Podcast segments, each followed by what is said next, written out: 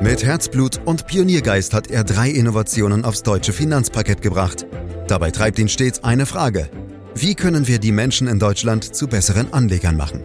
Karl Matthäus Schmidt, Vorstandsvorsitzender der Quirin Privatbank und Gründer der digitalen Geldanlage Quirion. Freuen Sie sich auf Klug anlegen, den Podcast zur Geldanlage. Gold hat schon immer einen gewissen Zauber ausgestrahlt. Nicht nur beim Kauf von Eheringen, sondern auch an der Börse. Vor allem deutsche Anlegerinnen und Anleger kaufen gern vor allem physisches Gold zur Absicherung ihrer Vermögen. Interessanterweise waren zuletzt auch wieder die Notenbanken gehäuft auf der Käuferseite zu finden. Ob das jetzt sinnvoll ist oder nicht, unter anderem dies wollen wir in diesem Podcast klären, den Sie überall da abonnieren können, wo es Podcasts gibt, zum Beispiel bei Spotify. Ich freue mich auf Karl Matthäus Schmitz, Vorstandsvorsitzender der Quirin Privatbank AG und Gründer der digitalen Geldanlage Quirion. Hallo Karl. Hallo Andreas. Wann hast du denn eigentlich das letzte Mal Gold gekauft? Also du wirst es kaum glauben. Ich habe in meinem Leben noch nie selber physisch Gold gekauft, aber ich habe mal als Jugendlicher ein Krügerrand von meiner Oma geschenkt bekommen, war aber, glaube ich, kein ganzer leider. und Gold selber habe ich vor fünf, sechs Jahren mal gekauft, äh, Xetra Gold und äh, das in kleinen Mengen. Das habe ich schon gemacht. Ah, okay. Keine Eheringe in Gold? Waren die dann Weißgold oder Platin? Doch, das schon. Das schon. Also doch, erwischt, erwischt. Kauft dann doch Gold. Ja, soll eigentlich für Stabilität, wir wollen ja über den Wirtschaftsbezug natürlich reden, im Portfolio sorgen hat aber zumindest unter diesem Gesichtspunkt zuletzt etwas, mm, ja, versagt, kann man fast sagen, denn das Edelmetall hat eine wahre Achterbahnfahrt hinter sich. Erst ging es im vergangenen Jahr rauf auf über 2000 Dollar pro Unze, dann Richtung 1600 Dollar wieder runter, ehe es zuletzt wieder nach oben ging. Karl, kannst du diesen wilden Ritt der Monate, der letzten zwölf Monate zunächst mal für uns etwas genauer einordnen? Ja, Gold ist im letzten Jahr eben hin und her gerissen worden zwischen dem Ukraine-Krieg und den Zinserhöhungen der Notenbanken andererseits. Der erste Impuls war der Kriegsausbruch. Hier zog tatsächlich erstmal der Nimbus der Krisenanlage und der Goldpreis zog kräftig auf fast 2100 US-Dollar an. Im Jahresverlauf setzen dann aber die kräftigen Zinserhöhungen der internationalen Notenbanken ein. Und das war der zweite wichtige Impuls, der aber diesmal in die andere Richtung wirkte. Denn wenn die Zinsen steigen, bekommen Goldanlagen mehr Konkurrenz von der Anleihenseite. Denn Goldanlagen werden ja nicht verzinst. Vor allem spekulative Anlegerinnen und Anleger trennen sich bei steigenden Zinsen deshalb oft von ihren Goldbeständen. Und das war der zweite Teil der Goldpreisentwicklung im letzten Jahr. Der Einbruch von knapp 2100 US-Dollar auf 1600 US-Dollar. Insgesamt war ein Goldinvestment am Jahresende in Dollar gerechnet ein Nullsummenspiel. Da der Goldpreis aber generell in US-Dollar notiert und der Dollar im Jahresverlauf um rund sechs Prozent zulegen konnte, gab es für Anlegerinnen und Anleger aus dem Euroraum aber am Ende immerhin noch ein Plus von circa sechs Prozent. Und das hat dann eben die Währung geschafft und nicht das Gold selbst. Ja, aber immerhin ein Pluszeichen für Anlegerinnen und Anleger im Euroraum und nicht ein Minus wie beim DAX beispielsweise. Lass uns aber noch vielleicht ein Wort mehr zum Stichwort Inflation verlieren, die ja 2022 zeitweise bei über 10 Prozent lag. Und da hat möglicherweise so mancher Goldfan vermutet, dass das Edelmetall quasi als Wertspeicher im Gegenzug um 10 Prozent hätte steigen müssen oder zumindest können. Warum ist die Rechnung nicht aufgegangen? Ja, weil so eine simple Rechnung so gut wie nie aufgeht, Andreas. Auch wenn das manchmal behauptet wird, der Goldpreis ist noch nie zeitgleich und exakt mit der Inflation nach oben und nach unten gegangen. Das ist reines Wunschdenken. In dem Falle wäre eine Goldanlage ja ein perfekter Inflationsschutz und das ist sie definitiv nicht. Der Grundgedanke, der dahinter steckt, ist an sich ja nachvollziehbar. Gold als Sachwert und teils auch als Zahlungsmittel gibt es ja schon seit einer Ewigkeit. Und dabei ist es selbst in den größten Krisen nie wertlos geworden. Und Gold hat auch viele Inflationsphasen relativ gut überstanden. Sogar die Hyperinflation in den 20er Jahren. Das ist natürlich schon eine tolle Erfolgsstory. Die ist aber kein Selbstläufer und es hat auch nicht immer funktioniert, denn die Vergangenheit zeigt eben auch, dass es einige stärkere, auch längere Inflationsphasen gab, in denen Gold keinen Wertzuwachs zu verzeichnen hatte oder sogar absackte, zum Beispiel Ende der 80er und Ende der 90er Jahre. Da war Gold alles andere als ein Inflationsschutz. Auch heute würde ich aufgrund der Zinssituation den Nimbus von Gold als Inflationsschutz in Frage stellen. Und was lässt das alles jetzt für Rückschlüsse für die weitere Entwicklung des Goldpreises zu in diesem Jahr und wenn du magst, gerne noch darüber hinaus? Andreas, Goldpreise kannst du noch weniger prognostizieren als Aktienkurse. Bei Aktien kann man zumindest aus ökonomischer Logik heraus mit einer verlässlichen Langfristrendite rechnen, weil das investierte Geld ja in die Wirtschaft fließt und in den Unternehmen arbeitet. Für Gold gilt das aber nicht. Das heißt, es ist nicht wirklich produktiv. Im Grunde liegt es nur rum und tut nichts für sein Geld. Gold lebt nur von dem Wert, der ihm ideell beigemessen wird. Streng genommen ist eine Goldanlage also reine Spekulation, auch wenn viele Goldfans jetzt wahrscheinlich die Nase rümpfen werden. Ja, vermutlich ist das so. Und das heißt jetzt, Karl, wir hören nichts von dir darüber, wie sich der Goldpreis in diesem Jahr vermutlich entwickeln wird? Das ist letztlich reine Kaffeesatzleserei. Trotzdem kann man natürlich Faktoren benennen, die den Goldpreis in nächster Zeit vermutlich beeinflussen werden. Und das wird meiner Meinung nach in erster Linie weiter die Zinspolitik der Notenbanken sein. Von daher kann ich mir schon vorstellen, dass Gold dieses Jahr auch in Dollar gerechnet wieder ein leichtes Plus machen wird.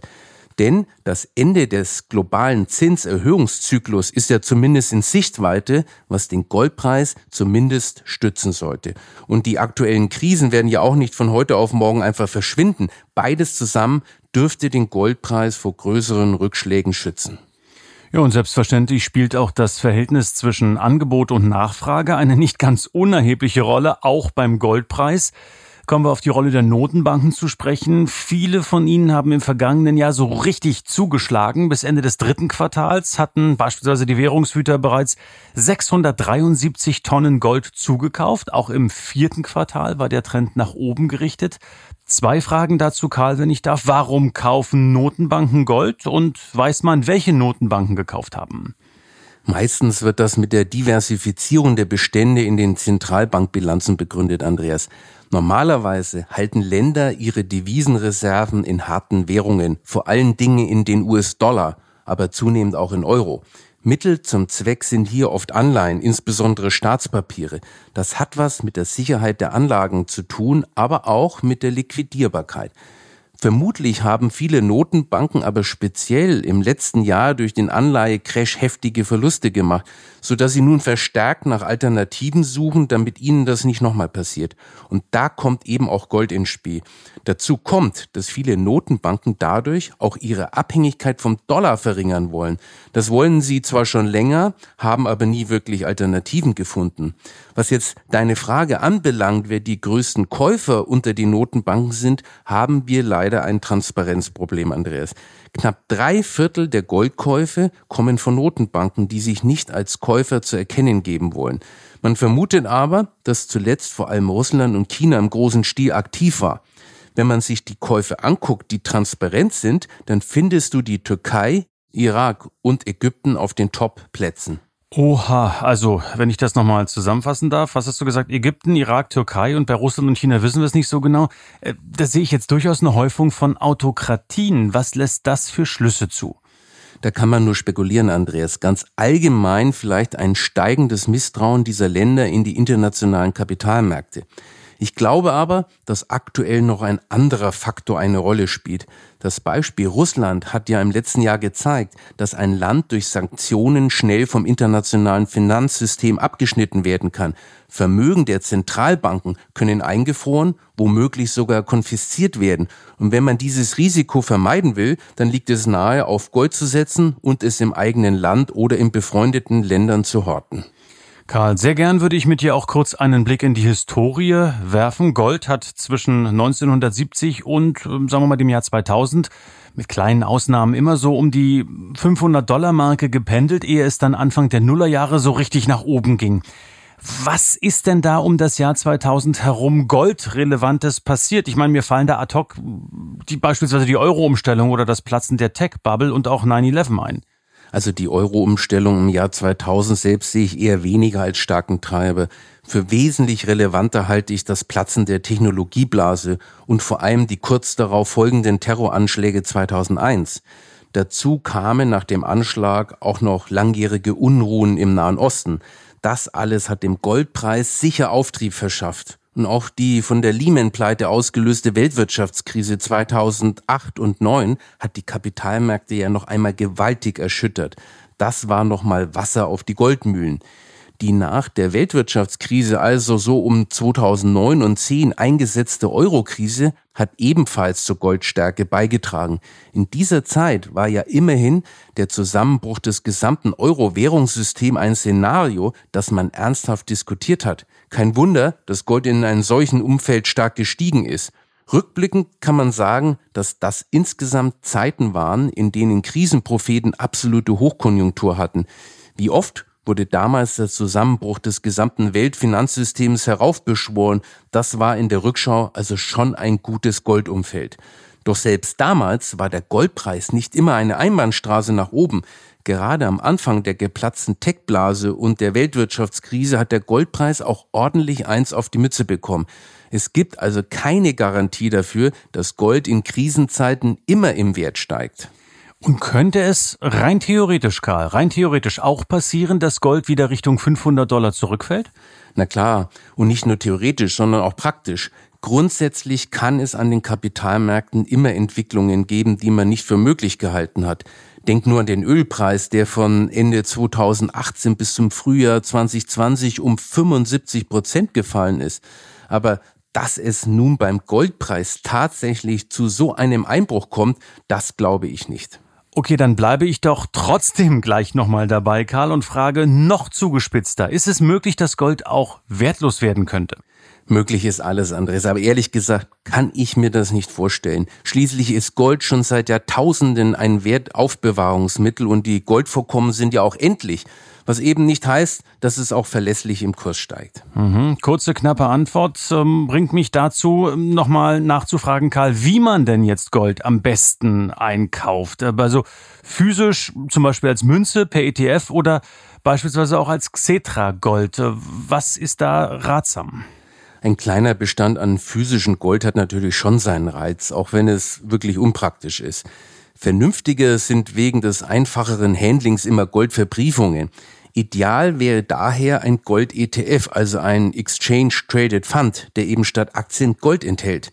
Das Problem dabei ist, so etwas gibt es in Deutschland nicht, denn ein ETF darf bei uns nicht nur eine einzige Anlage beinhalten, sondern muss immer in mehreren Anlagen investiert sein. Deshalb ist die Konstruktion hierzulande etwas anders. Es ist dann kein börsengehandelter Fonds, sondern ein ETC, ein Exchange Traded Commodity, wie das von dir genannte Xetra Gold. Streng genommen kommt man bei einem ETC nicht in Genuss eines Sondervermögens wie beim ETF. Es gibt also keinen verbrieften Schutz gegen die Insolvenz des Produktanbieters. Durch die physische Hinterlegung des Goldes beim Anbieter um passende Treuhändervereinbarung sind ETCs aber trotzdem sehr gut geschützte Wertpapiere. Mit dem Kauf eines solchen ETCs umgehst du natürlich eine kostenintensive Lagerung von Münzen oder Baren, die dann womöglich auch noch versichert werden müssen. Trotzdem gibt es viele, die physisches Gold bevorzugen, was ich wie gesagt gut verstehen kann. Einerseits wegen der schönen Haptik oder andererseits, weil sie das als echte physische Notreserve sehen. Letztlich muss das jeder für sich selbst entscheiden, wie er in Gold investiert. Nur sollte der Goldbestand am Ende immer nur ein kleines Stück vom ganzen Vermögenskuchen ausmachen. Für meine Begriffe maximal fünf Prozent, meinetwegen plus minus zwei Prozent je nach Sicherheitsgefühl. Gut, dass du jetzt nicht gesagt hast, meinetwegen plus minus zehn Prozent, weil das wäre rein rechnerisch schwierig geworden. Ähm, aber zwei Prozent plus minus. Okay, bei fünf Prozent, das ist die Basis. Und du bist äh, kein Goldfan, wie ich weiß, Karl, eher ein Goldrealist. So viel müssen wir natürlich auch hier erklären und erzählen. Was müsste denn passieren, damit du mehr Gold in dein Portfolio legst? Wie wär's, wenn du mir ein bisschen Gold schenkst? dann, dann wärst du dabei. Hei, ja. hei, hei. Äh, es klingt ja fast schwäbisch bei dir, ne? aber du bist ja Franke. Ähm, aber die sind offensichtlich ganz ähnlich. Aber gut, äh, das sind wir Ossis ja beispielsweise auch. Ich bin ja ein Ossi im Schwabenland, wie du weißt. Und von daher gilt das Angebot auch andersrum. Wenn du mir welche schenkst, lieber Karl, dann bin ich dabei. Dankeschön für diesen Gold-Podcast, äh, der jeden Freitag erscheint. Also dieser Podcast nicht immer nur zum Thema Gold, sondern viele, viele andere Themen zum Thema Börse, Finanzen, Wirtschaftspolitik etc. pp. Am besten abonnieren Sie diesen Podcast direkt, um keine Folge zu verpassen. Sie können diesen Podcast klug anlegen, auch mit Ihren Freunden und Bekannten teilen, denen das Wissen sicherlich auch weiterhelfen kann. Weitere Infos unter www.quirinprivatbank.de. Für heute herzlichen Dank fürs Lauschen. Das war Klug anlegen. Der Podcast zur Geldanlage der Quirin Privatbank mit dem Vorstandsvorsitzenden Karl Matthäus Schmidt. Wir freuen uns über Ihre Rückmeldungen und Themenwünsche, die Sie uns gerne an podcast.querinprivatbank.de senden können. Die Quirin Privatbank steht für echte Unabhängigkeit, da sie auf Provisionen und hauseigene Produkte verzichtet. Das innovative Anlagekonzept Markt, Meinung, Wissen beruht auf bewährten Erkenntnissen der Finanzmarktforschung und investiert frei von Prognosen in den weltweiten Kapitalmarkt. Die Bank unterstützt interessierte Anleger bei der Altersvorsorge und dem langfristigen Vermögensaufbau. Mehr Informationen erhalten Sie unter querinprivatbank.de.